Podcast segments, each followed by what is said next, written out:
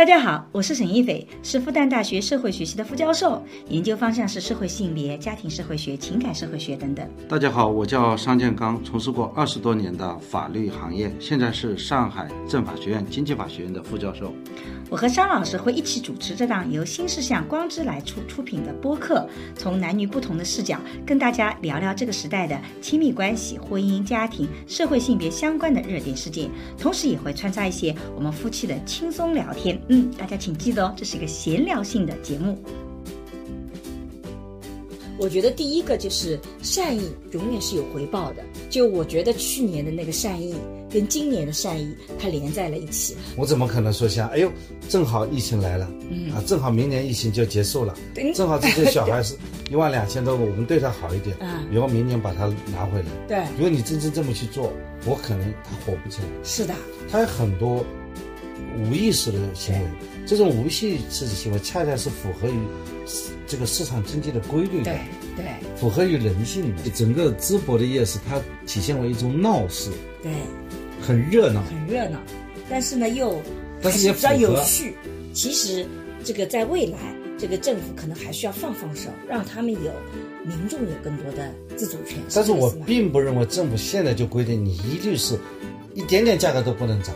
它讲的是你翻倍，对，就说你离开了市场规律，你是达到宰客的程度，嗯，宰客到合理的价格上涨中间，它有一个市场决策的度的，包括他的那些情真意切的信，包括他亲自来做演示，包括现在有很多的地方出现了现场来带货，我觉得这种方式都是挺好的，因为他们都在法律的框架里面，尽可能的发挥自己其他的功能性。大家好，我是沈一斐。大家好，我是商建刚。嗯，今天我们其实想聊聊淄博烧烤。一个礼拜以前我们就想聊，但是因为种种原因拖到了今天。嗯，我觉得可能大家过了五一，正如我们在一个礼拜之前想聊的，淄博我们判断就淄博五一一定是最热的。果然如此。对，淄博好像是五一期间对最网红的旅游目的地了。对。没有想到啊，淄博凭什么会成为比泰山呐？比泰山、比庐山呐？比庐山、比撒哈拉沙漠啊，都更火的啊，更火的地方。嗯，然后我们今天其实，在聊这个话题的时候，也提前跟大家讲一下，我们也并没有准备特别详细的一个提纲，也没有去做很多的事实性的。确认，比如说到底是几月几号，这个局长发了一个什么样的信，对不对？我们可能这些细节都没有那么多的去确认，因为我们今天是闲聊性质的，我们更多的是想谈谈我们看到这个事情的一些感受。那你总结一下，你现在收集到关于淄博的一些信息，我们再以此进行讨论。我觉得，其实我首先讲讲看我对淄博这个城市的了解，在这之前。我只知道他是我一个研究生同学的这个呃家乡，应该在山东吧。我也没有研究生同学家乡是淄博。我是那个，然后我觉得那个同学是一个呃胖乎乎的，原来做记者还是什么，然后把职业这个这个辞职，然后过来考二十多年前。这个属于相当有勇气的一件事情，在二十多年前，我对这个同学印象非常深刻，因为他我知道了淄博，但除此之外，我对淄博就一无所知，我完全没有想过淄博原来是个烧烤的一个名胜的地方，或者就是烧烤很出名的。烧烤不是东北的一些产业吗？说东北的重工业是烧烤，轻工业是抖音，是这样的吗？因为它跟原来的那些重工业。没有了嘛，所以大家烧烤、唱抖音嘛，或者说不叫抖音、快手啊什么？烧烤难道不是任何地方只要有夜宵的存在的地方就会有烧烤吗？比如说我们家乡也有烧烤啊，只要有夜宵存在，对，可能他们更多一点。没有全程烧烤啊。前段时候我还听说，嗯，呃，徐州也是烧烤城市，所以有一千多年的烧烤文化。真的？对，现在总而言之。烧烤嘛，往往和这个地摊经济啊，和夜市啊紧密连在一起。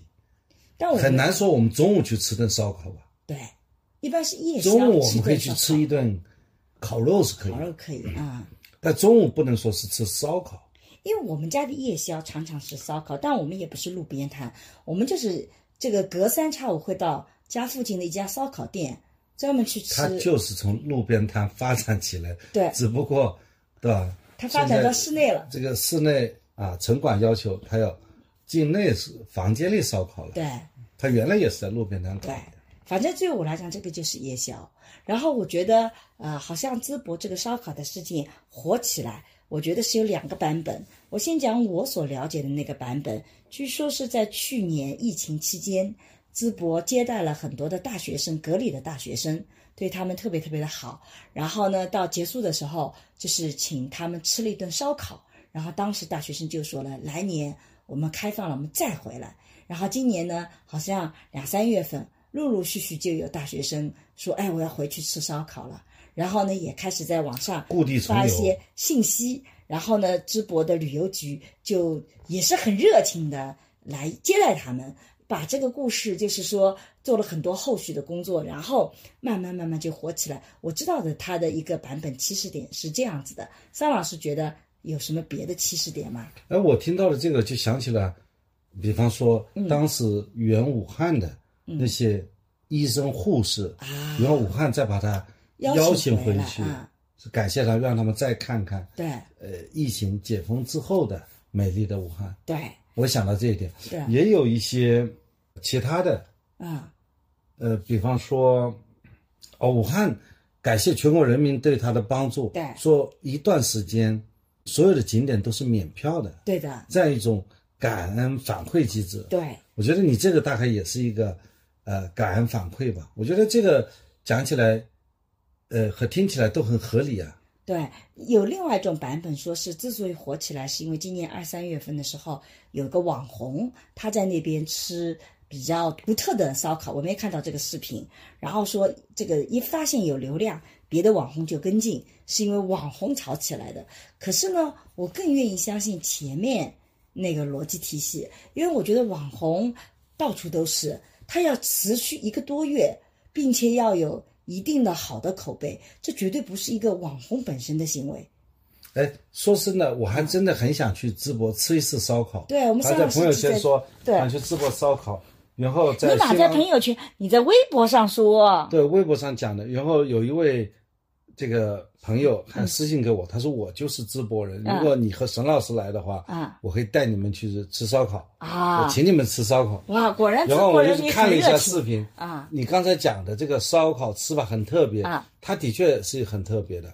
像我们这吃烧烤啊，外面没有那个饼饼，啊对吧？他把这个烧烤的东西放在这个饼上，啊。然后拿这个饼裹住这个肉，一撸就把那个串撸下来了，哦，这个视频我看到过，但这个不是一个网红，是那个文旅局的局长，对吧？这是一个然后这个饼呢啊，在这之前呢还要蘸酱。蘸酱。啊，，然后再放上对，葱，就味道就特别好。就是中葱吧，啊。一根大葱我看到中折了两，这个是中葱是吧？对，大葱、中葱、小葱。啊。葱有很多种，对，所以说那个葱啊特别好，嗯，就是我不太觉得一定是网红炒起来，因为我觉得网红可以炒熟一段时间，但他可能没有办法炒那么长时间，一定有很多其他的情绪在里面，但我才那个知道就是这个淄博的烧烤并不是一年才有的，以前他们都在这之前搞过很多很多的活动嘛。啊，他不是说一下子就是说，你想想看，假设他哪怕想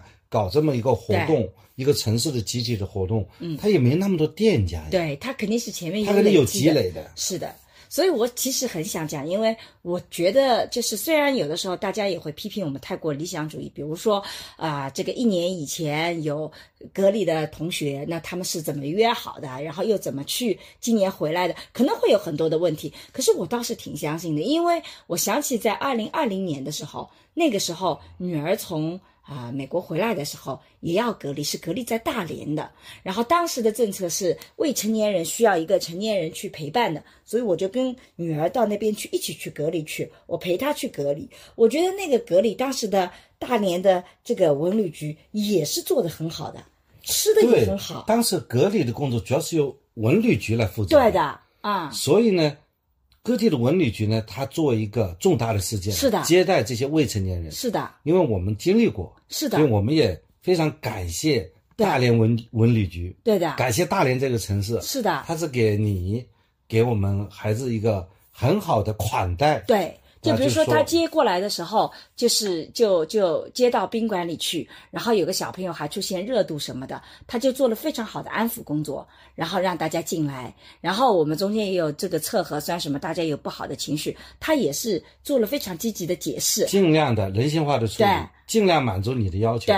规则不能破，对。但是规则之下，这个管理者都是非常的温情。对的，尤其是那个文旅局局长还亲自出现在群里，经常来跟大家聊聊天，然后解释现在的情况，然后那个，而且伙食也很好。我们经常会，呃，比如说觉得早上有的人就不爱吃粥，有的人就爱吃粥，然后有各种要求，他也隔一两天。也就会满足你的要求。我们当时也遇到有些人一开始是这么想的，后来发现有不同的选择，也会有他改变想法，他改变想法就说。这里面会有一些不好的情绪。对但是呢，这个文旅局局长还有一个其他的工作人员，对好像是市政府的一个工作人员，对也在这里。对他们就一起呢，就是讲讲笑话啊，沟通沟通啊，就把他的情绪呢、给调整过来了。对然后整个的家长也是，就说相互勉励吧，对啊，啊，是的，这个因为我记应该是外外事办对。和文旅局。大连外事和大连的文旅局的处长王处长，我印象还特别深刻。不知道王处长会不会听我们的那个播客？我们现在还保留这个群，叫“浪漫之都时尚大连”。我们还有这个群，然后呢，你会发现真的有有朋友在里面说，疫情终于结束了。如果大家有旅游的话，我们是不是应该回到这个地方的旅游？然后有人邀请说到我家去吧，我家是在哪里？因为那个时候就是从嗯各个地方就是。就是回国都是首那那那个飞机就是在大连落地来大连隔离的，然后我们在群里还一直会是这个呃这个大家祝什么什么新年快乐的什么，然后当时还认了什么干爹干妈，当时特别的热闹，然后小朋友还最后拍了一个。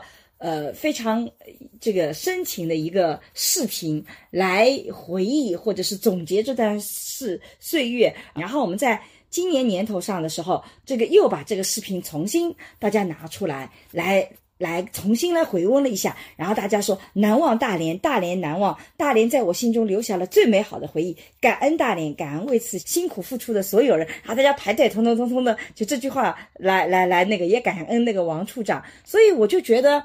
就是我，我觉得那个善意我是非常理解的。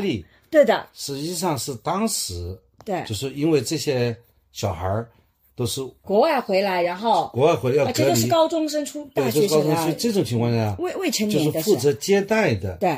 这个文旅局及外事局，他做一个重要的城市活动、外事活动来处理的，是的，是的。因，为生怕这些小孩子呃产生一些舆情啊。对对。我觉得他们的确是害怕出现舆情，但实际上做的效果也非常好的。啊，我们也相信啊，当时有那么一万多个学生，嗯，放到淄博去隔离，对淄博的文旅局，他很可能就不是外事局没参与，文旅局的那些局长他可能亲自去做了一些安排。对，然后特别是他们离开的时候，请他们吃顿烧烤。对。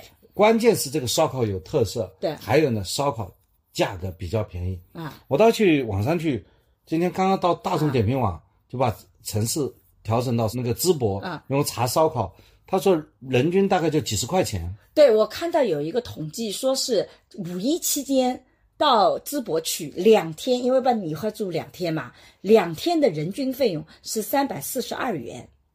就说你要住宿了，还包含住宿，所以这其实是就不包含旅费，因为旅费你来自不同的地方，就你住宿加吃，说是人均三百四十二元，还不知道是包不包住宿，我不知道，我我不知道这个数据包不包数据，就算是两天只是吃也是很划算。你想想看，我们 过个五一，人均多少钱？我们也待在一个宾馆里吃吃喝喝，一顿饭人均。最便宜的也要一百块钱吧，有几顿还超过了，所以你一天是那个我，所以性价比是非常高。但我觉得，他这里当时就是政府采取一些措施，嗯，就不能限价。我听说酒店如果你是定了价格以后，你酒店涨价，啊，他要求你把涨的价格退给你。对当时也有这个事件，所以我们来那你就很放心了。所以我们来回忆一下这个整个的事情是怎么热起来的。我觉得第一个就是善意永远是有回报的。就我觉得去年的那个善意跟今年的善意它连在了一起。我觉得第一个我特别想跟桑老师讨论的是，我有的时候经常会被人家批评说我太理想主义了。可是我真的是觉得，如果你不善良，你会遇到很多不善良的人；但如果你善良的话，你常常会遇到更善良的人，所以我自己培养孩子的时候，我是觉得他们不能伤害他人，这简直是我家庭教育的第一这个底线。就我觉得，我经常跟我两个孩子讲，妈妈不太知道你们未来会成为什么样的自我，那个你们的自我是什么样的，这是需要你们自己去探索的。我能做的就是，我会清楚的告诉你，什么样的你是我不接受的，那什么样的你不接受，就是你做那些伤害他人的事情。这是我绝对不接受的。女儿，比如说为了让别人好受一点，撒个谎，妈妈觉得没有那么的严重。但如果你为了骗人家的东西撒谎，这是我绝对不能接受的。我要看你背后的意图。所以我觉得那个善良是很重要的。就我们家庭教育当中，首先是一件，你要培养一个诚实的孩子。对，诚实善良。你不需要培养那么古灵精怪的啊，那么的这个学习成绩一定要很好的，就是很世故的孩子。很擅长成功的孩子，对。但是你如果培养一个就诚实，嗯，哪怕老实，嗯，也没问题。这个不是那么会煽动歪脑子的小孩，嗯，我觉得他可能走的会更远，他反而更加容易成功。因为成功绝大部分是靠运气的嘛，嗯。但是你运气好，其实是要累积的。有的时候，比如说，我觉得我回忆我们俩的发展。我觉得其实我们在一路上遇到很多人帮助我们，但之所以别人愿意帮助我们，我觉得我们也是愿意帮助别人的。我们不是那种及时回馈型的，就比如说不是别人帮了一个我忙，然后我马上送他礼啊什么的，我不是的。但我觉得你帮过我的，你下次来找我，我一定竭尽我所能去帮助你，而不会衡量说你帮我的时候你帮了我什么样的忙啊，我现在要帮你一个多大的忙，我觉得我不会有这个想法。今天我刚刚在温州的。一个区的律协，嗯，给年轻律师讲一个，这个讲一个课，嗯，题目叫《专业律师成才之路》，嗯，那我就分享我其中的有一段经历，嗯，就我人生的第一次出国，嗯，是二零零七年嘛，对，去西班牙，对，我们在西班牙收到哦，我一定要吐槽一下。王子和中国驻西班牙大使的接见，对，这个我一定要吐槽一下，当时我特别得意，因为我已经申请到了美国去。呃，访学的机会，那是我们第一次出国，然后我就特别得意来炫耀的时候，桑老师说：“嗯，我好像五月份去西班牙，他抢三月份，他抢在我前面出国，气死我了。”八月份去的吗，我是八月份啊去的啊。我三月份呢，就为什么能够有机会去西班牙呢？是因为西中基金会嗯来一个推荐嗯，所以我是免费的去旅游了。当然，这个费用不是。我们中国政府出的是西班牙政府出的，对，但因为西班牙政府和中国的外交部，嗯，它有一个合作项目，对，邀请了很多的青年才俊，当时说是，但你为什么能够拿到这个机会呢？我拿到这个机会是名人，是因为我们的一个客户啊。来推荐的，嗯，那个客户呢，我其实也没有给他呃提供太多的服务，嗯，在他身上也没赚到什么钱，嗯，后来发现他原来是一个比较大的集团，嗯。然后在北京开一个代表处，嗯，然后帮他审查了一下他这个代表处的租赁合同，啊，那么也就是几千块钱的事儿，然后他们平时问了一些问题，嗯，我们也帮他回答，啊，结果呢，那个问问题的人呢，据说是这个代表处的首代，啊，所以他说我有一个推荐权，啊，所以我就推荐你去参加这个活动，啊，因为他是理事会成员嘛，啊，他推荐谁就推荐，他就只推荐我，嗯，所以我是成为这个代表当当中最年轻的一位。也是我人生的第一次出国，嗯，竟然，竟然这次出国我坐的是双层飞机，嗯，哦，我还没坐过双层飞机，对，坐的是这个商务舱，啊，来回商务舱。人生第一次坐商务舱，人生第一次出国，人生第一次被王子接见，人生第一次很多大咖在一起。那年桑老师去西班牙带回来的礼物，是我有史以来以及包括后面买的礼物最好的。就因为很多的文化人，所以他们特别会买东西。你跟着对方去买的很多东西买回来，我都很满意。桑老师有一次跟着这些直男出去旅行，买了个巨大的铁面具回家，把我给 震惊死了。他是去哪里啊？去哪个岛那个，反正我就觉得我经、我经常能够根据你买回来的礼物来判断这次跟你出去的人，这个是什么样一个类型的群体啊、但是实际上那个也是因为你可能在帮助人家的时候，你心态也比较好，因为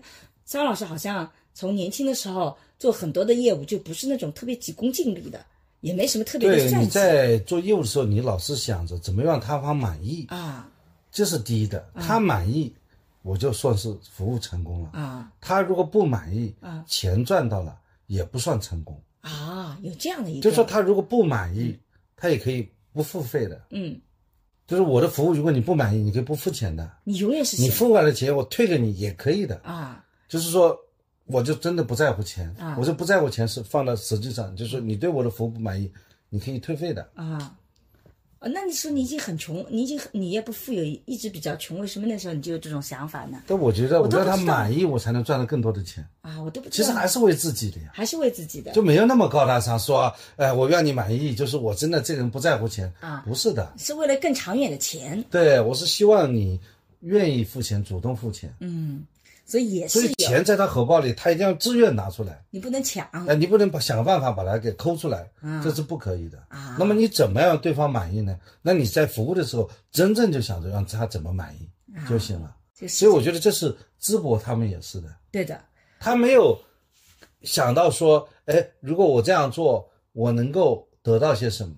我觉得一开始其实就很多的地方这种接待。其实都有这个心态的，就我真的是觉得，包括大连，包括淄博，他们当时就是觉得我要做好这件事情。我在人生里遇到很多类似这样的人，我觉得我自己有的时候也会有这个特质呢，就是我并没有去考虑未来一定要怎么样。桑老师也是这样，我们只是在当下把这件事情做好。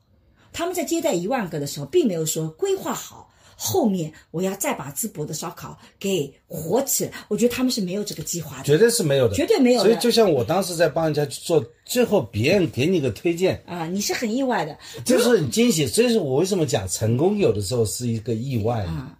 是的。这样，如果你去算计，你算计对方，希望对方给你这个东西，大家都聪明人，很快就会感觉到你这种算计心的。尤其是我到了中年，我觉得有些有些学生到我这边来，我能够快速的判断他是真的有问题问我，还他是只是想要让你感觉好一点。让我感觉就套近乎，让我觉得他是个爱学习的孩子。其实你是能够快速的去感受到这个判断的。所以我觉得，同样的，当时在做坚信，我相信淄博一定没有说我为了后面有个场，所以你现在去复制啊，我要也是要这么做。我觉得你一旦复制，你有个目标，你一定失败的。你就自己把自己卷得很累。对的，因为当时做的时候一定是没有这个目标，只是做好当下，然后他就是会有一个惊喜出现。我觉得一定是这样子的，是我太对，理否则就想化了嘛。策划的痕迹太明显了。对的啊，我怎么可能说像，哎呦，正好疫情来了，嗯啊，正好明年疫情就结束了，对正好这些小孩是 一万两千多个，我们对他好一点，嗯然后明年把他拿回来。对如果你真正这么去做，我可能他火不起来。是的。他有很多无意识的行为，这种无意识的行为恰恰是符合于市这个市场经济的规律的，对对，符合于人性的。是的，我觉得，比如说，而且当时在去年的时候，前面三年疫情里，其实不仅仅只有淄博，很多的城市都做了。大量的这样的善意的工作，比如说刚刚讲到的武汉，我们去援助武汉，武汉后面有开放，然后像我们是到了大连，只是呢有的时候可能就没有呃形成一个这个非常重的一个闭环。比如说我们在大连，我们感觉都很好，但我们的确没有最后吃一顿饭。所以其实因为我们去的时候都穿了防护服，所以其实我们互相之间不认识，很难产生那个情感。那他们在在大连结束以后，不可能让你们集集合了，对啊，不能让我们集合嘛，不是让你们各自飞回来，赶快走！呃，你对啊再聚集，万一有问题，那个所以那个时候风险太大风险太大，的确不是因为他们考虑不周到，是因为没办法这么做。所以有的时候是天时地利人和。去年的时候他隔离，他是可以聚餐的，但我们二零二零年那个时候从国他外回来隔离就是集中隔离了。啊，对啊，所以那个时候还有感情，开隔离的，我们是分开隔离的你们关在每一对个宾馆的房间里的。对他很可能是因为是学生嘛，一万多个学生，很可能是关在一个学校里。对啊，啊，这样的话集中隔离。是的，嗯，所以从这个角度来讲，你看那个善良，它常常是没有计划性的善良，它常常就是有意外的惊喜。但你真的是计划好了，不见得有这个效果。一定没有这个效果一。定没有这个效果。然后像今年重新大家回到那边去，我觉得这个也是一个呼应。最近这个微博有一个就是金 V 是一千个铁粉。对吧？如果你不到一千个铁粉，你就会掉金 V。然后我就发现我的金 V 就掉了，我就我我我铁粉他告诉我大概有八百多个铁粉，我还差一百多个人，我没有到那个一千个。然后呢，我就在群里也问了，他们说，因为我发微博不是那么的勤快，你要成为铁粉，你要给他点赞，你要评论，那你每天只发一个，像我每天只发一个微博，他要成为你的铁粉，他的累积时间就会很很长。如果你一天发，五六条、七八条，那大家不断的点赞，不断那个，你的铁粉数量就会上去。你看我为什么精力掉了，是因为我在之前我没有那么努力的去做，很多时候是你是累积的。那你现在想要到铁粉了，你马上要那个，你其实就有点来不及了，你就很急功近利。但我的确之前不会那么频繁的发微博，不会那么的，那你就掉了精力，你就是很正常的。你铁粉不到数，就是差一百多个，你就是没有精力，这些都不是说你计划内的，是吧？对，这个也没有什么特别要紧，。但我特别想讲的是，我做追星研究的时候，我发现一个事情要起来，其实不需要很多人，一千个铁粉已经非常非常厉害了。一千个铁粉已经可以使得你的微博非常的热闹了。也就是说，表面上我们看到很多人的粉丝都是几百万个，但其实几百万个不见得都是有真正里面起作用的，可能就是几百个。像我现在觉得，我就觉得我每条微博发出来已经很热闹了，其实你只有几百个。所以同样一个事情就是这样，像这种所谓的这个呃呃蝴蝶效应，蝴蝶效应，就所谓的那种活动，它起来有奇迹发生，它其实并不需要说啊有上万人才能够带来今年这个五一节淄博有四百八十万的人去，不需要那么多的，很可能他只是需要一个非常简单的几十个人啊，这个几百几百个人，他最后就能形成一个很大很大的一个影响力。我觉得这个是很重要的一个我自己的一个感悟。对，在互联网上这种蝴蝶效应比比皆是。比比皆是。也就是可能一开始只是几个人，然后慢慢慢慢在扩，但是在扩的过程中，你会发现它是有规律可循的。假设你前面没有做好很多的准备和铺垫工作，它就起不来这个蝴蝶效应。比如说一开始可能只是几个人回去吃了，但是由于去年大家的确感受很好，这里的群体可能有一千个人、几百个人，然后就那么几个人去呼应了。呼应了以后，哎，就慢慢慢慢，大家就发现了这里可能就有流量了，然后他就会吸引几个网红进去，几个网红聚集了以后，哎，你会发现这个淄博的的确各种服务和他们的群众的素质很好啊，没有出现这个它呼应的比较好。他呼应的比较好，你车子一不小心停在旁边，他也没有马上给你贴单子，让你很难受。如果这种事情一多，他就会吓退几个人，一吓退几个人，他可能就后面就没戏了。但是他没有做这些事情，他每一步都让你很舒服，聚的人越来越多。你还记不记得我们跟李辉教授谈这个人类，这个这个就是叫叫那个死掉了很多人，最后只留了几百个人嘛？但最后你会发现，经过漫长的时间，我们又变成几亿个人，所以你你会发现那个几个人几个人那种，这个第一步他就做得很好，第二步又做得很好，然后累到第三步了。人多的时候，你会发现这个文旅局局长，我在四月份发了一个情真意切的一封信，告诉你说我们真的很欢迎你来，但我们现在接待能力可能有限，所以呢，我们劝你怎么怎么样，这是一个非常委婉但又非常真挚的，然后你也感觉到他真心的在感谢你。你看他第三步又做得很好他很诚实，很诚实，他也没有说那个。讲真诚，其实他很诚实。对。真诚前提是真嘛，对。你是真的，你才有诚意嘛，对。对吧？你不是虚情假意嘛，对。虚情他也是情，嗯，就说哎，我们现在这个当地的旅游情况是这样，希望你们就是错峰再来，嗯，讲的很实在，嗯，结果大家还很多人去看看，嗯我也想去 买火车票看看，是不是？我想准备带个帐篷去，在马路上睡一睡，为什么？找找感觉，因为估计酒店已经订完了嘛，那你过了五一就可以了呀。我们有寒暑假，桑老师，现在你是有寒暑假的人了，你可以寒暑假去。寒暑假不管怎么样，中间还是要去一下，还是要去看看，嗯，所以你看，把我们桑老师这样的人都说动了。因为它几大好处嘛，一个是本身吃法有特色，啊第二是价格便宜，第三呢，估计像我们有这种想法的人还是蛮多的，对去凑凑热闹。这也是不错。所以我还是想讲到，你后面还有一个，我觉得在淄博烧烤里面，我特别感触很深的是，因为我这几年做情感社会学，情感社会学有一个很重要的一个发现，就是说，未来的产业发展，它最大的驱动力不再是性价比高、东西很好，一定是触动了你某个情感的东西。对，那你觉得淄博烧烤触动了我们哪些情感呢？我觉得，就是我们之所以要到淄博去，假设我去，比如说我脑海里想到某个城市，我就不拉踩了。这个今也有朋友跟我讲说，要不要到那边去？我第一个想到就是他宰客，我就会觉得，虽然我不是那么的差钱，我不是说我很贫穷，但是我一想到海南嘛，你就不要说了。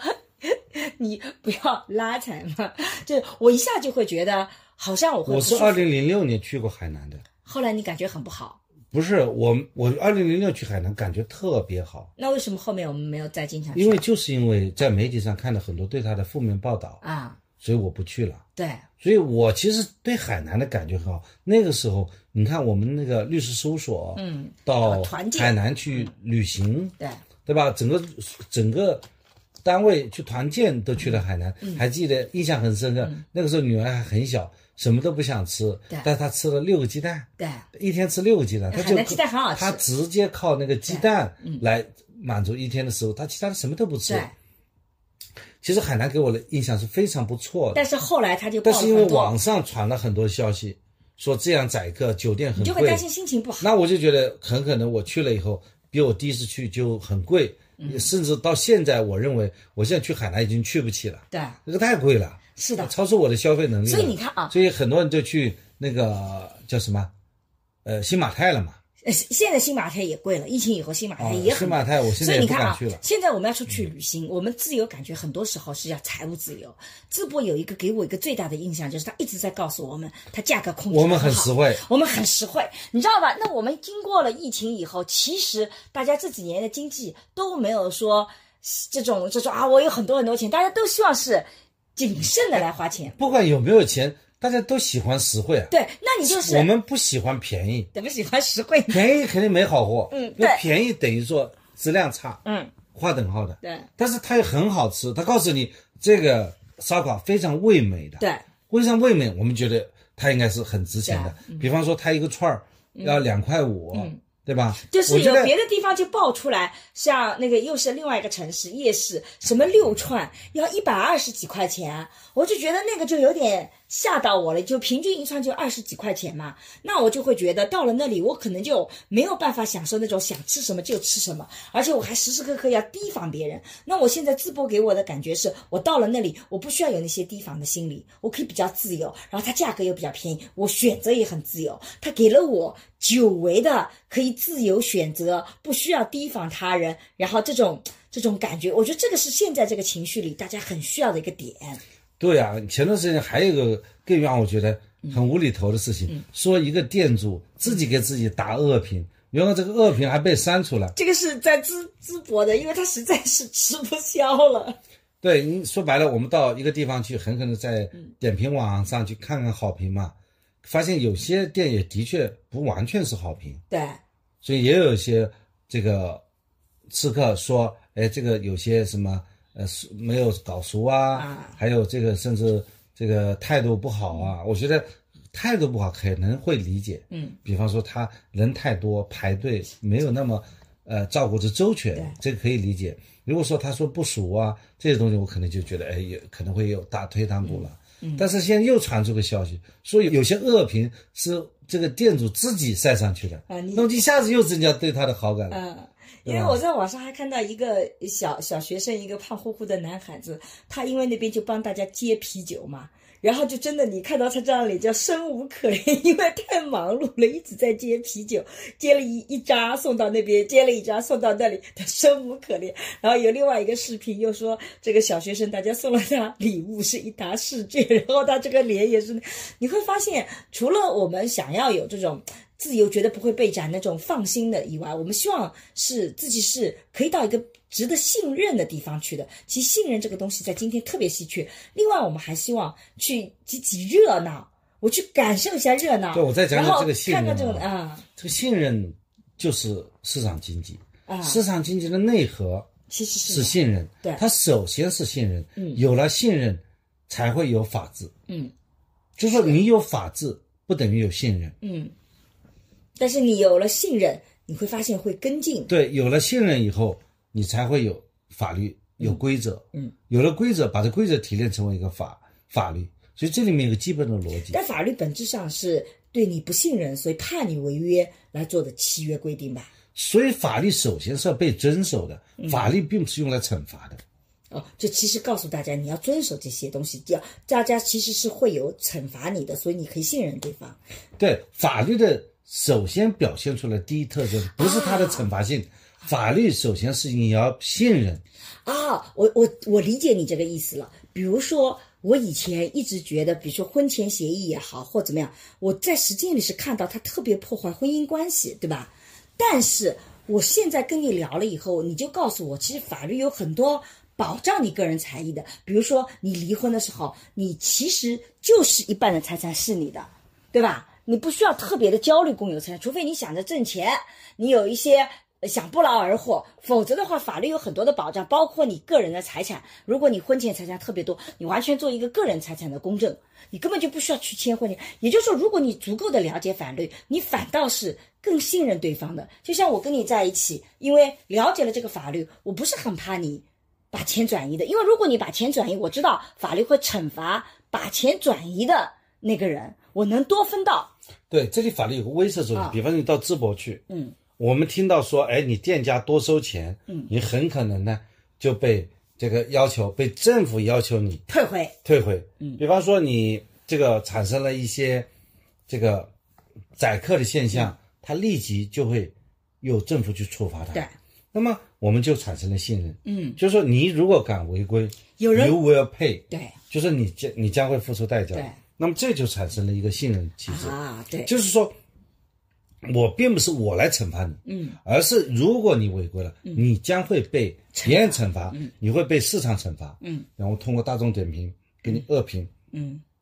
一个人被行政处罚，嗯，就是你被政府监管的处罚，嗯。所以呢，我对你产生信任，嗯，所以呢，你应该要主动的去遵守你说出的东西，你的菜单上写多少钱就多少钱，嗯，我我把这个点单，你上了多少串，没上多少串，上了串我都吃完了，嗯，你也不能说这个死无对证，对没证据的，对，但我也不能拿个摄像机说你上多少串啊，你先上多少串，再上多少串，每一次给你用法律告诉你你要签收，嗯。啊，你又没有签收都搞不清楚了，所以这个时候大家靠的是信任，这个时候是法律是有真空的，对。法律的颗粒度管不了那么细，对，但是我觉得有的时候，有的时候有些店家也会让我产生这种信任度。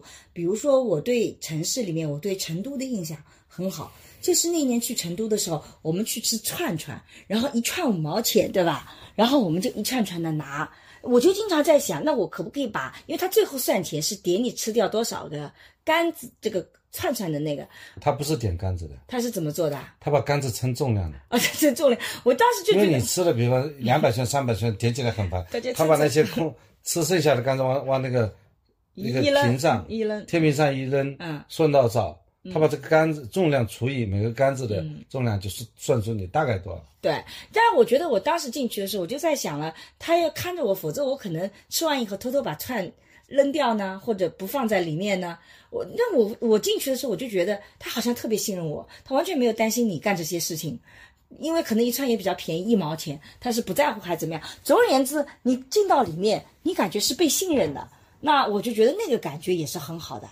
就没有信任，就没有市场经济。对，我就觉得，所以我同意你这个观点。所以我觉得到了那边，其实是你看我们自由选择，然后又被信任，那我们还要去第三个。那我们去海南，就是后来网上传的那个海南，为什么不信任他？嗯，就说我坐下来的时候，我看到的是这么一个真相。嗯，然后等我结账的时候，嗯，你把我原来看到的东西都推翻了。对。那么这个时候我要很高的价格，和我理解的不一样，对。这里就没有信任了。是的。而且维权是很难的，对法律程序是很长的，对。我就不信任你了，对。不信任你我们就不去了。用所以呢脚投票，之前占了小便宜，但是吃了大亏，啊。这是个基本的逻辑但辑。有的人说我占了小便宜，吃亏是别人吃亏的，但回过头来到最后是会落到你头上。他会成为最后一个受害者。对，哎，那那你觉得除此之外还有什么理由你一定要去淄博呢？几个热闹第二个，我就觉得烟火气吧，啊，就人是一个呃群居的一个社群嘛，嗯，人是社群中的人对嘛。马克思说什么是人？马克思说人是一切社会关系的总和啊。突然间被你 镇住了那我一定要升华一下，啊，好吧，对不对？突然间这么政治哲学对吧？所以说人是这个社群对，这样一个嗯群居的，嗯这人是需要交流的。嗯所以这个疫情，呃，这个之后，嗯大家真的想去看看人多的地方，嗯，那我们也就是去，对吧？而且呢，可能会偶遇啊，全国各地的人。啊，有人在那里一旦吃烤串儿就嗨了嘛。我看有些人在开始唱歌，嗯有些人你你你排队，对你等不着，以后给别人请你来吃，一起就这个凑份子吃，嗯，呃，这个就非常符合我们对这个美好生活的想象。不是对 人类互动的一种想象。嗯嗯，我我是看到他的那个场景里面，他是在马路两边一桌又一桌连绵不绝的那种烧烤摊。我其实觉得那个好像我们在当年大学的时候，我们这个马路两边有些烧烤啊什么那种，就我觉得那个烟火气其实就是人跟人之间原来可以距离这么近，原来我们可以不要隔离。我觉得那种感觉很打动我，我也很想挤在那个人群里面。我觉得那个是有个场的哎，这种场景你也去过的呀？啊，宁波对面的那个是什么？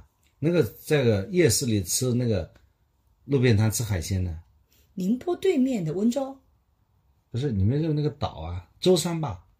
哦，舟山岛你不知道舟山去吃个夜市吗？对，舟舟山山夜市的海鲜我也很喜欢也。是很火的呀，对而且还挺贵的。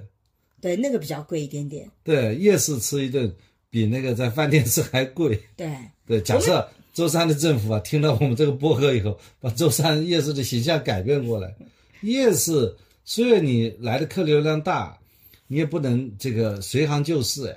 我去有些夜市感觉特别不好的，就是因为我觉得它好像漫天要价，我觉得这个地方就不想再去了。所以整个淄博的夜市，它体现为一种闹市，对，很热闹，很热闹，但是呢又但是也比较有序。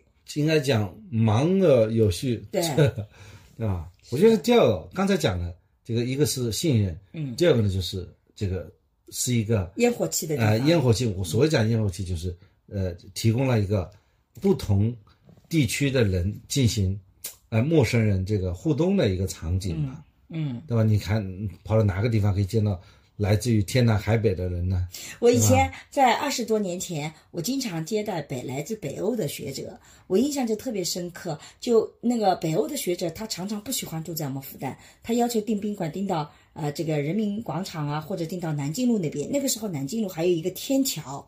对吧？然后我就问他说，为什么订到那边去？因为我觉得那边人特别特别多。那时候南京路全是人，他就说他每次在那个天桥上看到人来人往，他觉得特别温暖，因为他们在北欧经常看不到人，他觉得看到人简直就是他的幸福所在。我那个时候不太能够理解这一点，但是我现在年纪可能上去了，我慢慢觉得也有这种感觉，就是你在人群里面阳光照射着，看到下面熙熙攘攘，你会觉得这就是。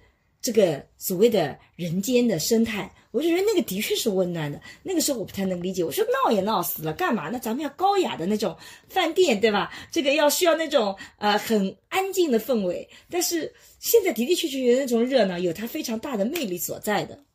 对，我觉得第三个还有一个，嗯就是被尊重。嗯比方说，他政府把他的嗯的政府的这个办公场地的停车场让出来，给社会上使用，啊，把哎这就那个是对，把厕所都打开，你可以随便的去还有厕所打开，嗯。啊，还有什么呃，公务员上街维持秩序，嗯。我觉得这个其实就是化开两朵各表一枝啊，就是说对这个社会来讲啊对老百姓来讲，嗯，他的确感觉是被尊重了。嗯，那个中国还是一个官本位的社会嘛，对。那这种思想还是在的。对的，那，现在你看我车可以停在市府大院里，那感觉是很好，平时是没有机会停进去对的，而且感觉真的是有一群人在服务我，这个是我的感觉，的确是但是更好的。的确对这个本地公务员来讲是一个很辛苦的事情。是。我不知道他们加班费有没有拿到过，因为公务员他也是老百姓，嗯，就是他在履行职务的时候他是官儿，但是在生活当中他也是民啊，哎，讲到那个厕所，让我扯开去讲一讲。就是最近我们不知道大家有没有发现，在上海你会发现街头的厕所在增多。就以前我啊，们去你前两天说过，对，从我们家到去吃饭的地方，我们出去，你记不记得那天也是新增了一个厕所？就是因为呃，我公共厕所，我们做老龄化研究的，你会发现很多的老人不愿意出门，就是因为老人他上厕所的频率要比年轻人高得多得多，而且呢，他有的时候是憋不住的，所以一路上他能不能找到厕所，是他出门的安全感。所以，当一个城市进到老龄化的时候，它就需要在路边有更多的厕所，使得你建立这样的一个安全感。所以，上海其实是在城市建设里面在增加厕路边厕所的这个数量，以便于老人能更好的出行。我觉得像政府的这种举措，其实在我看来也是非常温暖的。我觉得这一点也是做的特别特别好的。所以，一个城市建设它是怎么有温度的？其实它就是考虑到了不同群体。即使我自己还不是老年人，但是我觉得有这样的一种设计和一种体谅，这个真的是很温暖的一件事情，对吧？对你这么说，我随手就拿出个地图软件，嗯，去查厕所，嗯，哎，厕所还的的确确在地图上也有这个在地图上有标记对的，啊，那我以后就知道了，就找厕所在地图上去找。原来只是在地图上找停车场，对。现在以后看来年龄大了，还要在地图上去找厕所。对，因为我当时听他们讲的这个的时候，我还挺感动的，因为我觉得，呃，就是韩炳哲就一个德呃韩裔的这个呃哲学家，他就讲今天有一个问题叫他者的消失。所谓的他者的消失，其实就是你所跟你不一样的那些人，你不太能去理解他了，他好像在你这边是不存在的。其实人跟人之间需求是很多的，很大的不同的。那我自己作为我这个年龄的，我的确没有意识到，其实在路边是需要这种厕所的。我甚至还会觉得厕所多了好臭，干嘛要那么多？其实它对另外一个群体来讲是非常非常重要的。所以当我听到这种。的信息的时候，我觉得是很感动的。就像我很多年前看到一个新闻，就是要研发一种臭味，你一闻到，你一定会惊醒，你一定会觉得很臭很臭。我就当时觉得这种研究好是好好好无聊啊！我就是让你知道这地方是厕所。不是的，他们做这个研究是因为在发生火灾的地方，很多的聋哑人听不到警报声，所以他们需要用另外一种。东西去替代那个警警报，那么聋哑人他听不到声音，你不能用声音的刺激，那么他睡觉的时候怎么能让他惊醒？你就需要用这种味道去刺激他。所以那个看上去特别无聊的研究，它其实背后是考虑了另外一个群体的需求。所以我就觉得啊、哦，原来有我不知道那个世界的存在，原来是这样的。哦，这个觉得挺好啊。啊、嗯，他如果是呃发生了火灾，他在家里。对，他怎么能够提醒到他呢？对，就比如说大楼里发生火灾了，别人都是通过警报声跑下来了，他不知道。那么如果有臭味，怎么把这个臭味送到他鼻子里面去呢？就是就是你不是有那种防火的装置吗？哦，你有喷水的装置吗？你有喷水，也要你有喷水，臭味，你能不能喷臭味出来？如果因为你是知道聋哑人很多人住在哪里的，你可以单独给他装，就是别人家都不需要这个臭味，他们有警报。那么装警报的人家不需要装这个，应该全民应该知道，全民闻到臭味或者听到警报声，有些人只闻到臭味，对，反正闻到臭味你往外逃，对，否则你待在房间待不下去。对，某些同志还还是写一篇论文，对吧？这某些同志不就是你吗？真是的，这个事情不着急，先把这一段写完。这不就是你吗？嗯，那一有臭味你就不得不出来了，就臭的太实在写不下去了，对，只能把电脑。扛着，对，还要把那个充电器带着，对，对吧？还要把包打打好，对，然后有条不紊的走出去。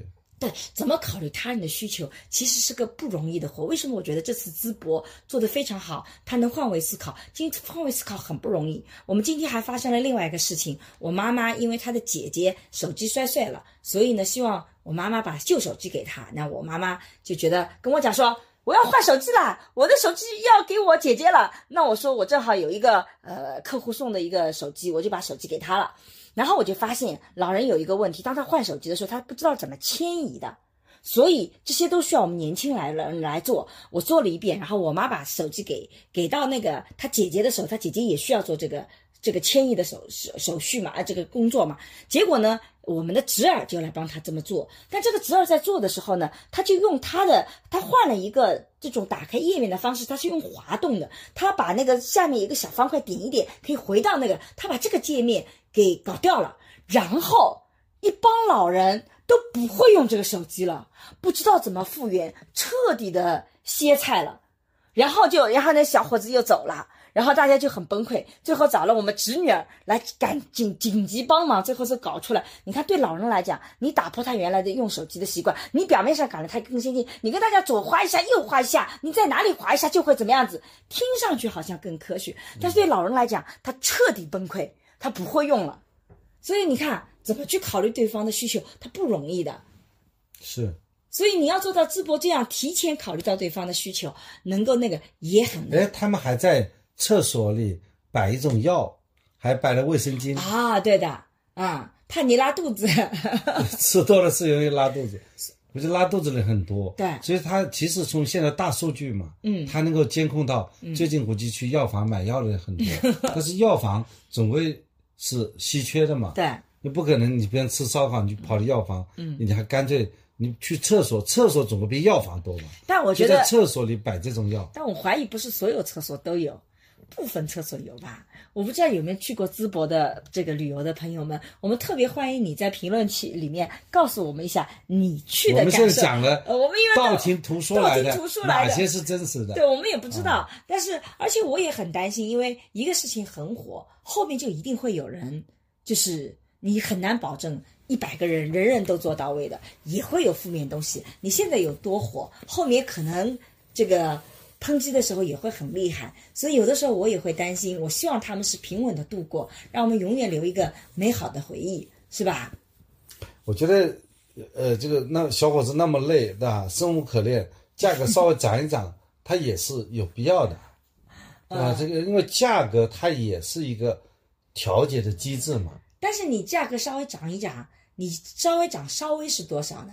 你很可能感受就不一样了。比如说，我原来是一块钱一串，你现在一块五毛钱，那我就人均就直接从三百多花成了五百多，你就会吓退很多人哎。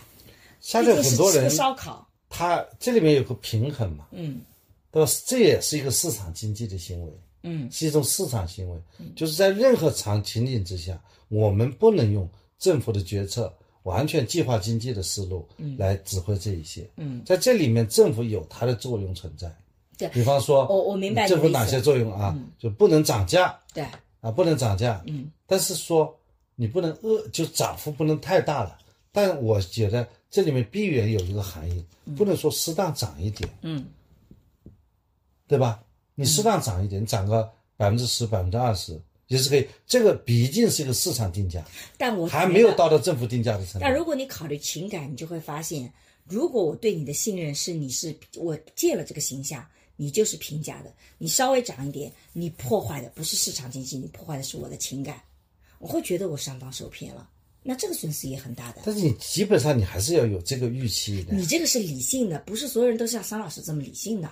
就有的时候一些微小的行为，他会那个。但我能够理解你的意思，就是说，其实这个在未来，这个政府可能还需要放放手，让他们有民众有更多的自主权。但是我并不认为政府现在就规定你一律是一点点价格都不能涨，它讲的是你翻倍。对，就是说你离开了市场规律，嗯，你是达到宰客的程度，嗯，宰客到合理的价格上涨中间。它有一个市场决策的度的，比方说这个一块五，我卖一块八，可不可以？应该可以的。一块五卖三块五，那就太贵了，嗯，对吧？你原来是一块五，你现在卖三块五，你你翻了两倍多，那么就觉得可是可是问题是，现在淄博的问题并不是说价格涨一点就解决问题，它现在是人实在太多了，对。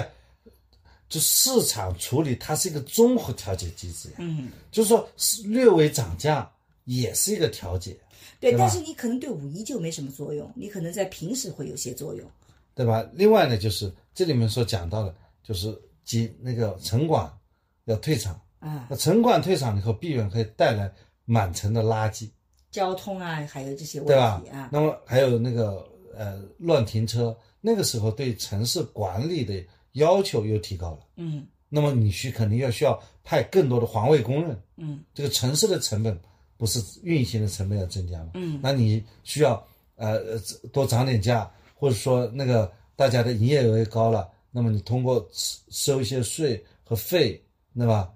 那么你就可以补贴环卫工人，嗯对吧？把他这个打扫干净嗯啊，你不可能说要求这个呃叫什么包干呢，在自家门口包干，你要自己要去打扫。我对于你这个观点不是很赞同，不赞同的意义就在于，他每一串增加一点钱，从总收入来讲，可能只是增加了一点点，他也不见得说你不能说因为他增加了这点，你就要求他拿出来去聘环卫工人，我税收多收一点，这个也是不合理的吧？呃，第二个我就觉得，他营业额增加了，他的税收贡献一定是增加。对，，但是这我个这个但我觉得都是流在。这个过程中间，其实一定会有小幅的涨价。但如果你的涨价让我觉得你跟周边城市是有不同的话，我会觉得可能你你是在他一定是没有感觉，这里有个叫比例原则，对你一定要涨就是说得没有感觉，只要有我感觉了，就是会有问题。但问题是，从竞争法的思维来但看。是谁能做到涨价没有竞争力的？谁能做到涨价完全没有感觉呢？这个就很理想的状态，你比我还理想了。我总体上要知道，那个老板他之所以定这个价格，他有他自己的考虑，他是一个市场主体，嗯他要对他的市场行为来承担嗯结果和负责任的。嗯比方说，它价格涨上去没人吃，它基于市场竞争，这个竞争是一个价格发现机制嘛。可是在当地全城有那么多的烧烤你，不觉得很矛盾吗？如果是这样的话，像三亚、海南当年不就是这么涨的吗？因为一直有客流量，客流量很充足，你涨上去依然有人来吃，因为你是供不应求的。宰客不就是这么出来的吗？你怎么让一个人宰客贪婪的想法能够控制住？这个太难了。我的建议是不要开始。不，我的意思就是说，人其实很难在启动一个东西以后，能够中间刹车，最好就不要启动。像我这种，就是觉得自己抵抗诱惑市场要有个缓冲机制。你要知道，毕竟开这些摊的人，他要雇员工，嗯他要去进新鲜的食材，嗯对吧？他要去对整个经营结果负责，他应该对他的经营行为有一大程度上的决策权。嗯，政府他只是在规制定规则，对，比方说你这不能是这个就是哄抬物价，嗯。而而不能说你不能涨价，这是完全不同性质的事情，这是基本的市场逻辑啊！你不能说现在政府说规定我们就两块五了，两块六就被罚单了，那么这个也没办法去做的呀。因为他的那个烧烤串还是比较标准的。那么政府规定哦，串只能是串五块肉，不能串六块肉。我串七块肉，我变成呃两块九就不行。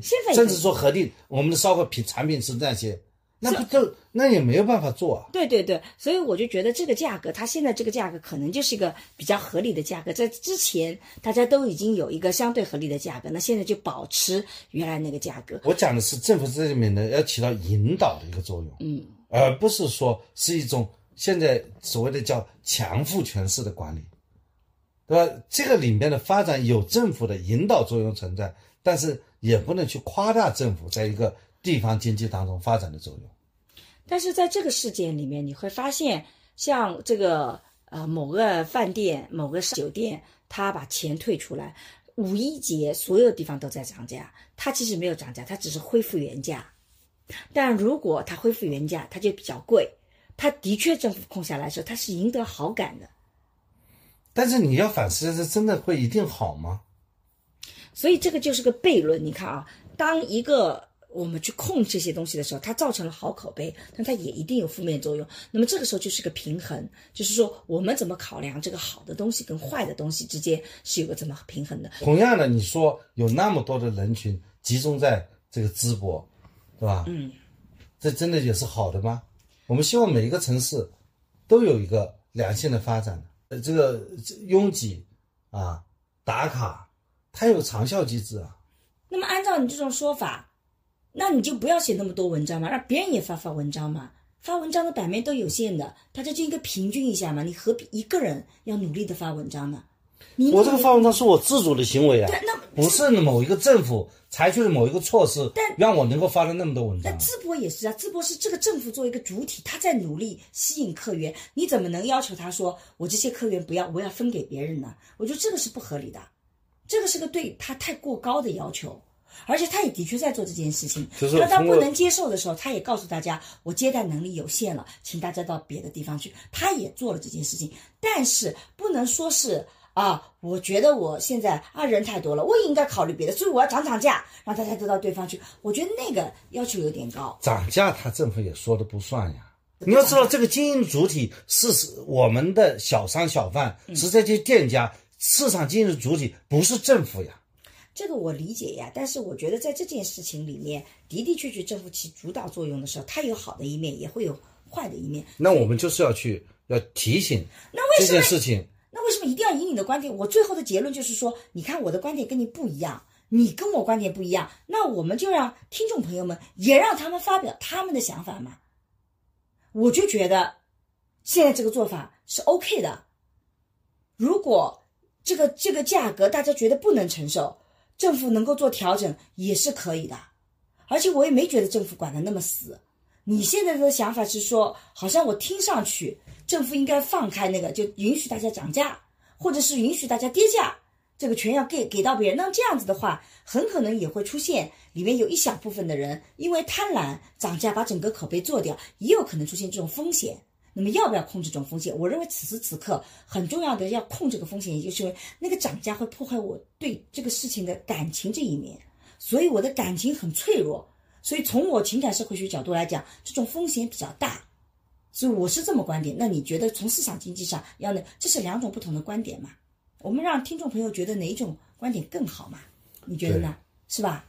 对我个人跟你沟通下来，也觉得是一个很重要的一个一个警惕，就是看到了在这里政府的巨大的作用，但不能说把这个事问题就归责说啊，你政府现在要呃经营城市了啊，现在所有的事情都是政府来啊，我想呃采取什么样的一些措施。把这个城市经营的啊特别好，对吧？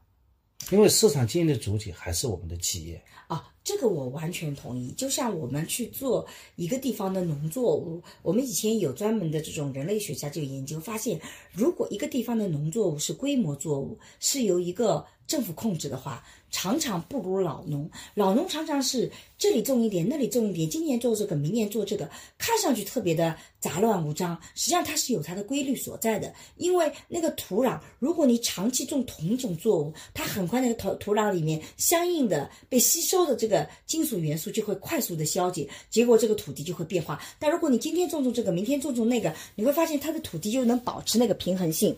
所以从这个角度来讲，其实种植动这种种植物的这种自主权就应该交给这个农民。同样的，在一个城市里面，市场经济里面也需要给到这些商贩有更多的自主权，因为他们有自主权的时候，就会发展的更好。如果你政府想进一步的控制，你就想要他。做什么事情？现在这个城市出了烧烤，那我下面一个城市全部做。我搞我不搞烧烤，我搞另外什么汤中，对吧？我要求所有人都做某一种汤类啊，我也要打造这个城市，那很可能是个灾难。因为淄博的烧烤淄博是成功了，它不是一个偶然的，它它政府它不是打造出来，它不是打造出来的。我们刚刚在反复强调说，它有很多偶然因素使得这个事情变成了更广泛的，但并不是说完全是靠政府打造的。所以如果要想复制这个城市的模式，你想要去打造这个，你有目的的，那可能就失败了。我们一开始就讲了嘛，有目的的很可能是。所以你还是要回归到法律，成为一个法治政府，就是你把自己的对市场管理的方式是通过法律的方式来展示的，市场经营的主动权还是交给企业。这个我也同意。那我觉得淄博到目前为止也做得很好啊，他也是在。法治范围内去做了很多的这种工作嘛，包括他的那些情真意切的信，包括他亲自来做演示，包括现在有很多的地方出现了县长来带货，我觉得这种方式都是挺好的，因为他们都在法律的框架里面尽可能的发挥自己其他的功能性，我觉得这一点应该没问题啊。嗯，没问题，没问题，非常好。我觉得在整个今天讨论这个淄博烧烤的时候，其实我自己的感觉是，它是一个当时的一个善意的出发，然后有很多善意的累积，然后加上了同理心，去波动了很多人的情感的这个逻辑体系。我觉得这是他成功的很重要的一个原因。而这个东西其实它不太能复制，但同样我也会担心，这种情感的逻辑它也会有脆弱的一面。如果你通过不同别的东西，你很可能破坏掉这种感情的话，它也会有些负面东西。所以我个人是希望像这样的善良的行为，我们能够更多的出现，能够更好的去累积起来。这样子的，你会发现我们就处处有惊喜了。这个是我们今天也聊淄博烧烤，觉得特别。重要的点，但同样我也在这里有些担心它的脆弱性。我们也希望大家也对它更宽容一点。就像桑老师刚刚讲到的，如果它里面有一些这个价格的调整，可能我们也能更宽容的看到市场经济带给来的压力，尤其是大家特别疲劳的时候，通过这种方式能稍微减轻一些人流，我觉得这也是可以可以非常可以理解的。所以我自己是觉得这个事情总体上来讲，让我还是觉得人间很有希望的。你看有烟火气息，有一个。社会的情绪，我个人不太喜欢。现在网络上讲的什么说淄博的火红是什么社会荒芜啊，等等等等，我就觉得如果这都是荒芜的话，我都不知道怎么去理解这个荒芜了。就有的时候我们可能会有一些不同的情感需求，情感需求上面本身是没有高低贵贱之分的。我觉得也没有什么的好与坏的，只是在这个时间段就切合了大家很多的社会情绪。我们。到了一个被信任的地方，我们可以自由的选择，我们感觉到了这种善意，而且我们还能吃得很开心，而且我在财务上相对来讲也没有压力啊，又能够出去挤一挤人，让人感受一些人气。我觉得种种的因素加合在一起，这个总体上我觉得是件还不错的事情，并没有那么严重的什么社会荒芜啊这种这么严重的一个概念。我自己觉得这个还是个好事，是一个值得高兴的人间值得的一件事情。那桑老师最后。讲讲你对那个烧烤，就今天晚上好像是个辩论会啊！我更从淄博的这个烧烤那么火的一个市场呢，感觉到，就是我们在政府里面做了很多让我们觉得符合市场规律的事情，比方说把公共的停车场拿出来，来满足更多的停车的需求。那么在节假日期间呢，也不是对大家啊有序停车要是那么高。啊，城管的暂时的一些退位，那么就是说，在更多的让市场这个有更多的这个经营的自主权，同时呢，政府在一些品牌上面的啊，在一些城市的呃形象方面做了一些引导，嗯，所以才能形成了淄博很火的这么一个啊效果，嗯，但是我们要看到这样的一种效果，它有一些是可以复制的。有些是不能复制的，嗯，比方说，政府怎么样去愿位于市场，政府怎么样去激发市场的活力，嗯，这是怎么样形成一个法治政府、法治社会，这是是值得去复制的，嗯，但是呢，怎么样的让这个市场经营主体有他自己的一定范围的经营自主权，嗯，政府对市场的管制，它是基于法律的，而不是基于政策的。也不是基于说啊，为了满足维持一定特定的情感而产生的，这些我觉得反而是需要去警惕的。嗯。我也非常同意，所以重样一个淄博的世界，因为我们都不是当事人，我们既不是生活在淄博，也不是去淄博旅游过，我们只是对这个事情有感而发，所以这个完全是个闲聊，也没有标准答案。所以我们特别希望大家在评论里分享你去淄博的一些感受，分享一些你这个作为淄博人你的一些感受，相信评论区会比我们聊得更精彩。我们也非常期待评论区里出现更多的故事，更多的经历啊。那我们就回到上一期的这个。呃，评论对吧？对我们第一百二十四期呢，关于捐精这件事呢，已经有很多的评论了。我想我们原来读评论呢，都是过了很久后再读，那么很多呃朋友啊留言以后呢，就就看不到我们对他的回应。嗯，所以呢，这一次我们也读一些啊比较新鲜的评论比较新鲜的评论吧。嗯，比方说这个叫啊叫什么 i licky。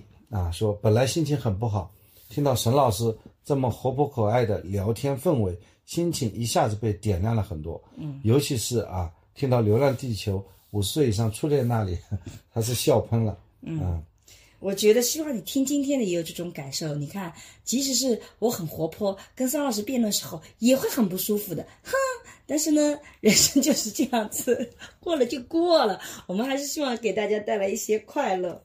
啊，这位就是 H D 幺零零三四五五 X 说，沈老师和商老师能不能开一期谈一谈商老师在家庭生活亲密中如何运用法律带给商老师的思维和方法。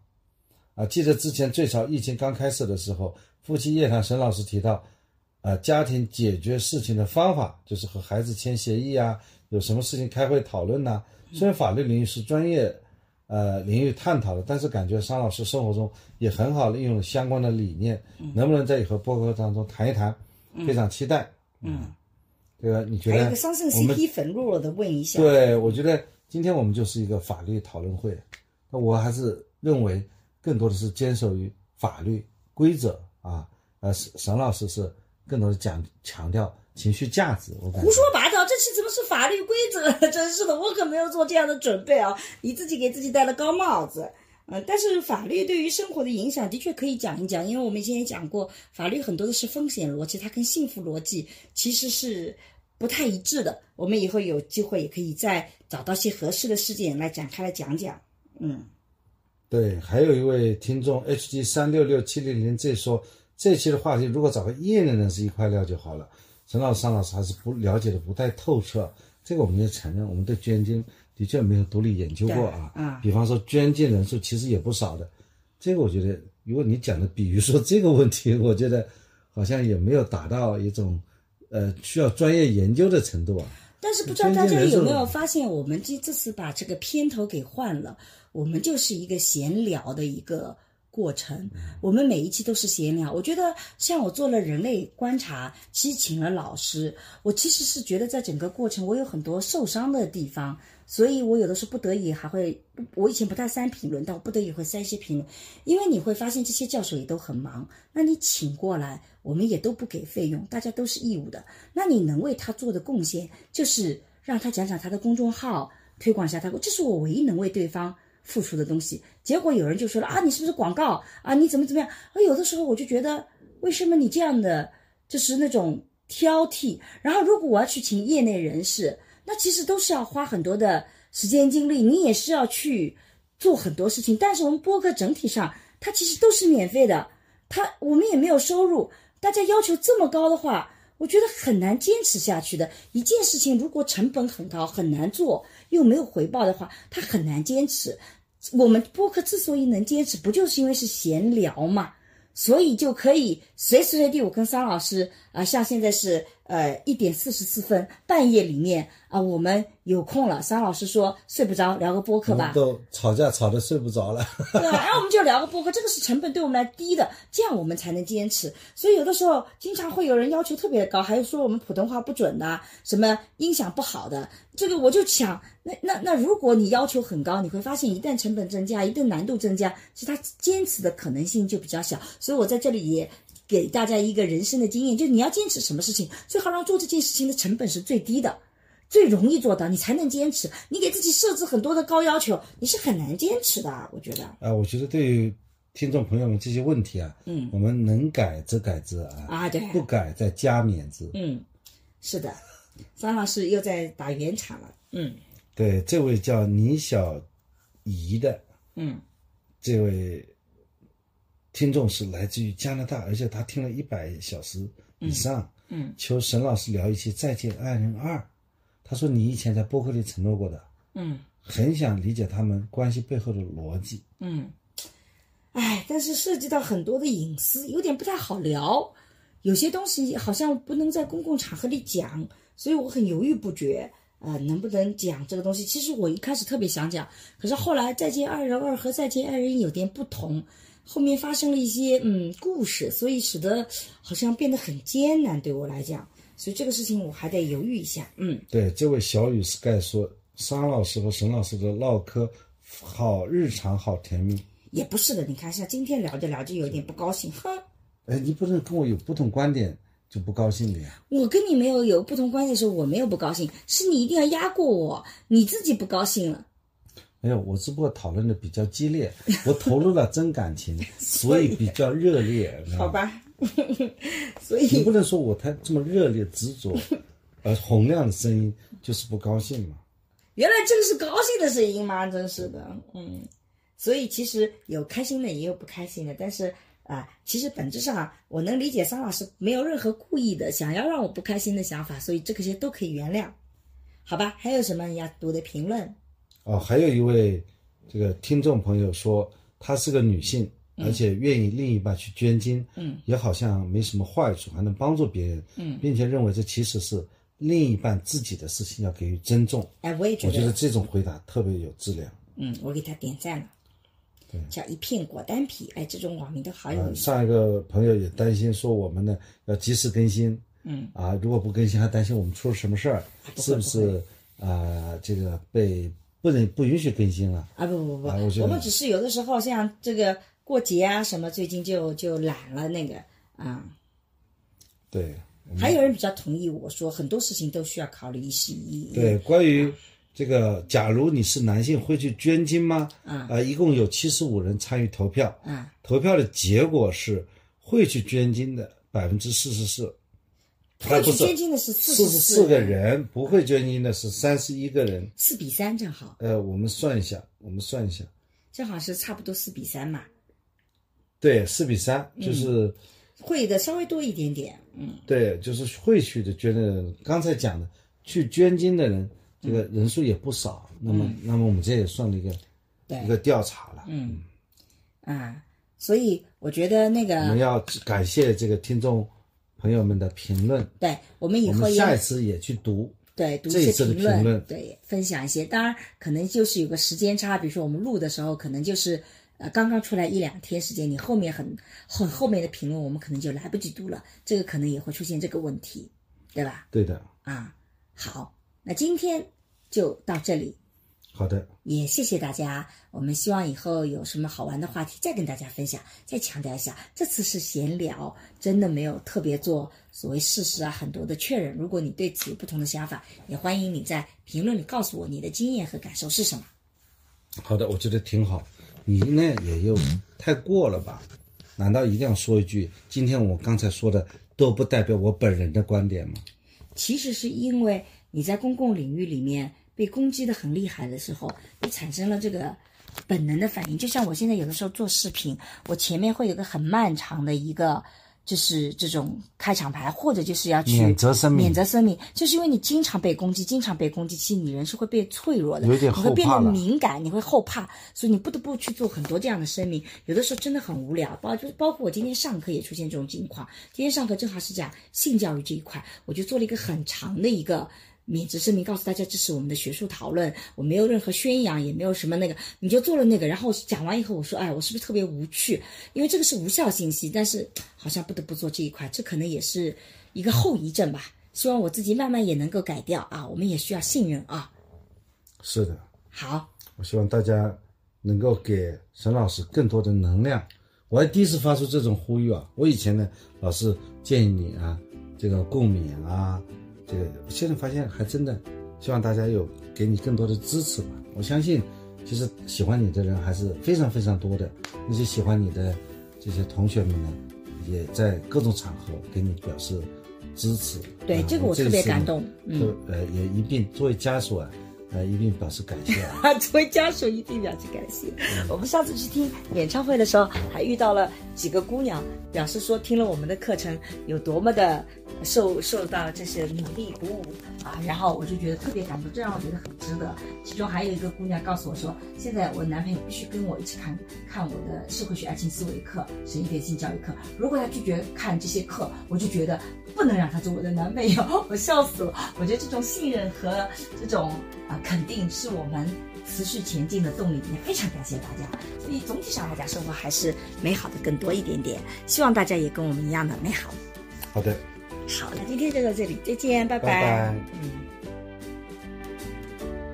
大家好，我是沈一斐。那在过去的几年里，其实我做了很多的课程，想要帮助大家系统的学习爱情啊、性啊、性别啊，以及怎么去做沟通的内容。所以呢，在公众号“光之来处”，你可以找到社会学的爱情思维课、沈一斐的性教育课、沈一斐二零二一聊性别等等这样的课程啊。你在这个公众号上还可以找到运用心中的 CP 和重新认识你这样的情感沟通的桌游。哎，我在过去的岁月里，其实特别希望能。能够通过系统的知识，通过一些实践性的方法，能帮助大家在亲密关系里面成长起来，能帮助大家的自我变得越来越好，生活越来越幸福。那么，如果大家想要了解一些诶有关家庭教育的相关视频和内容呢，可以在视频平台搜索沈一斐和桑建刚，我们一起来聊聊那些育儿难题。好了，今天的播客就到这里，谢谢你的收听，我们下期再见。下期再见。